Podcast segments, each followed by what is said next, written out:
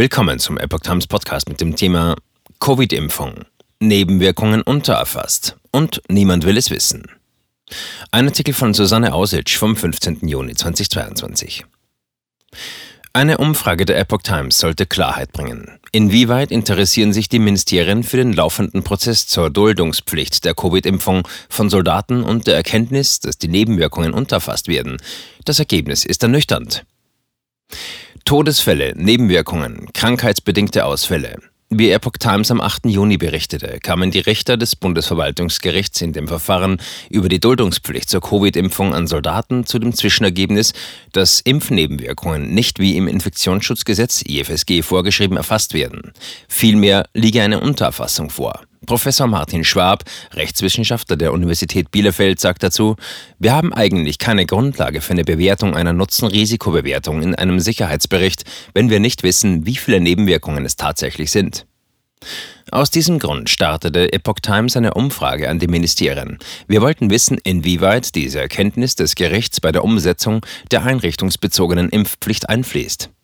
Fazit das Verfahren vor dem Leipziger Bundesverwaltungsgericht spielt dort keine Rolle. Für das Bundesgesundheitsministerium zählen die Meldungen des PEI, selbst auf die Gefahr hin, dass diese untererfasst sind. Die Meldepflicht obliege letztlich den Ärzten, die bei Verstößen mit Bußgeldern belegt werden können. Auch die Ministerien der Länder halten sich an das Infektionsschutzgesetz und die damit verbundene einrichtungsbezogene Impfpflicht. Im Einzelnen das Bundesgesundheitsministerium BGM berief sich darauf, dass alle in Deutschland an das PEI Paul-Ehrlich-Institut gemeldeten Verdachtsfälle von unerwünschten Arzneimittelreaktionen und Impfkomplikationen im zeitlichen Zusammenhang mit der Impfung gegen Covid-19 in die Europäische Datenbank zu Arzneimittelnebenwirkungen fließen.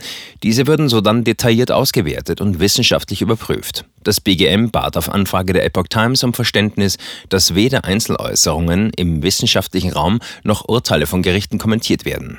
BGM-Pressesprecherin Marina Schmidt teilte gegenüber Epoch Times mit, dass für Ärzte in Deutschland eine Meldeverpflichtung von unerwünschten Arzneimittelwirkungen bzw. Impfreaktionen oder Impfkomplikationen besteht.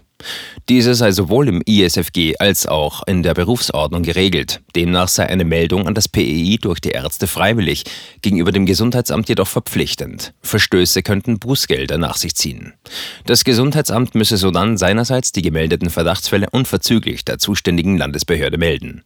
Gleichzeitig muss diese Meldung unverzüglich an das PEI als zuständige Bundesoberbehörde übermittelt werden, entweder durch die zuständige Landesbehörde oder direkt durch das Gesundheitsamt.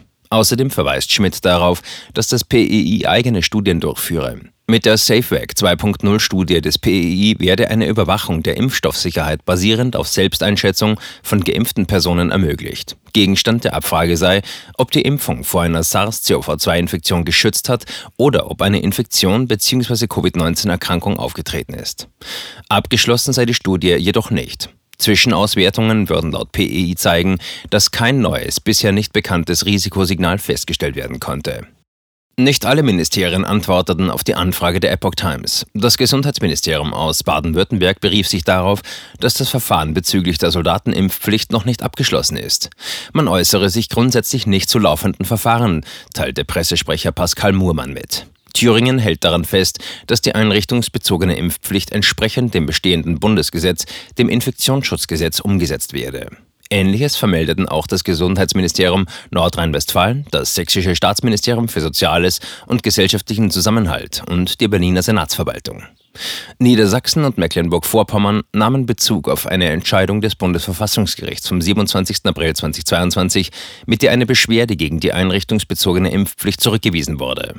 Schwerwiegende Nebenwirkungen oder gravierende Folgen seien sehr selten und würden zudem vom Paul-Ehrlich-Institut laufend beobachtet und evaluiert werden, so Pressesprecher Manfred Böhling vom Niedersächsischen Gesundheitsministerium.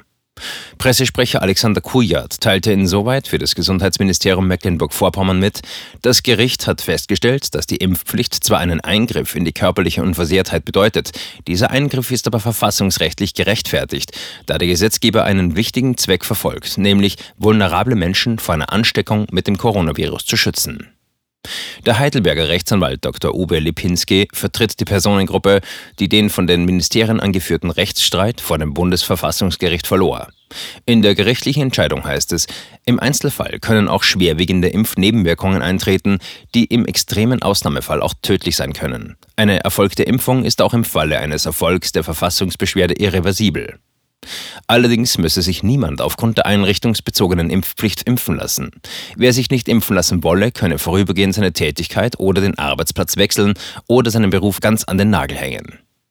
Lipinski kritisiert, dass das Bundesverfassungsgericht sich mit einem Großteil der vorgebrachten Argumente überhaupt nicht auseinandergesetzt habe. Eine Vielzahl an Studien, die belegen, dass die natürliche Immunität die viel robustere ist als die durch Impfung vorübergehend erzeugte Immunität, wurde komplett ignoriert. Im Auftrag seiner Mandanten wird Lipinski gegen die Entscheidung des Bundesverfassungsgerichts eine Menschenrechtsbeschwerde nach Artikel 34 der Europäischen Menschenrechtskonvention EMRK einlegen. Man muss sich wirklich fragen, ob die Richter die umfassende Beschwerdebegründung überhaupt gelesen haben, so Lipinski. Ein Gericht müsse sich zumindest um vollständige Sachverhaltsaufklärung bemühen, schildert der Anwalt. Dies entspreche ständiger Rechtsprechung des Straßburger Gerichtshofs. Statt auf Fragen der Beschwerdeführer einzugehen, habe das Bundesverfassungsgericht jedoch leider bloße Arbeitsverweigerung betrieben. Weder wurden vom PEI noch vom Robert Koch Institut die fehlenden statistischen Daten angefordert. Unbegründet blieb auch der fehlende politische Wille, diese Daten zu erheben. Umso erfreulicher sei es, dass nun das Bundesverwaltungsgericht Leipzig nun im Prozess der beiden Bundeswehroffiziere eine umfangreiche Beweisaufnahme durchführe. Ein Grund mehr, warum der Straßburger Gerichtshof sich dieses Gesetz und die Fehlentscheidung Entscheidung des Bundesverfassungsgerichts vom 27. April 2022 gründlich anschauen sollte, erklärte Libinski. Bereits im März 2022 gab der Datenanalyst Tom Lausen vom Thema allgemeine Covid-Impfpflicht eine umfangreiche Stellungnahme gegenüber dem Gesundheitsausschuss des Bundestages ab. Auch er wies auf die Untererfassung von Impfnebenwirkungen hin.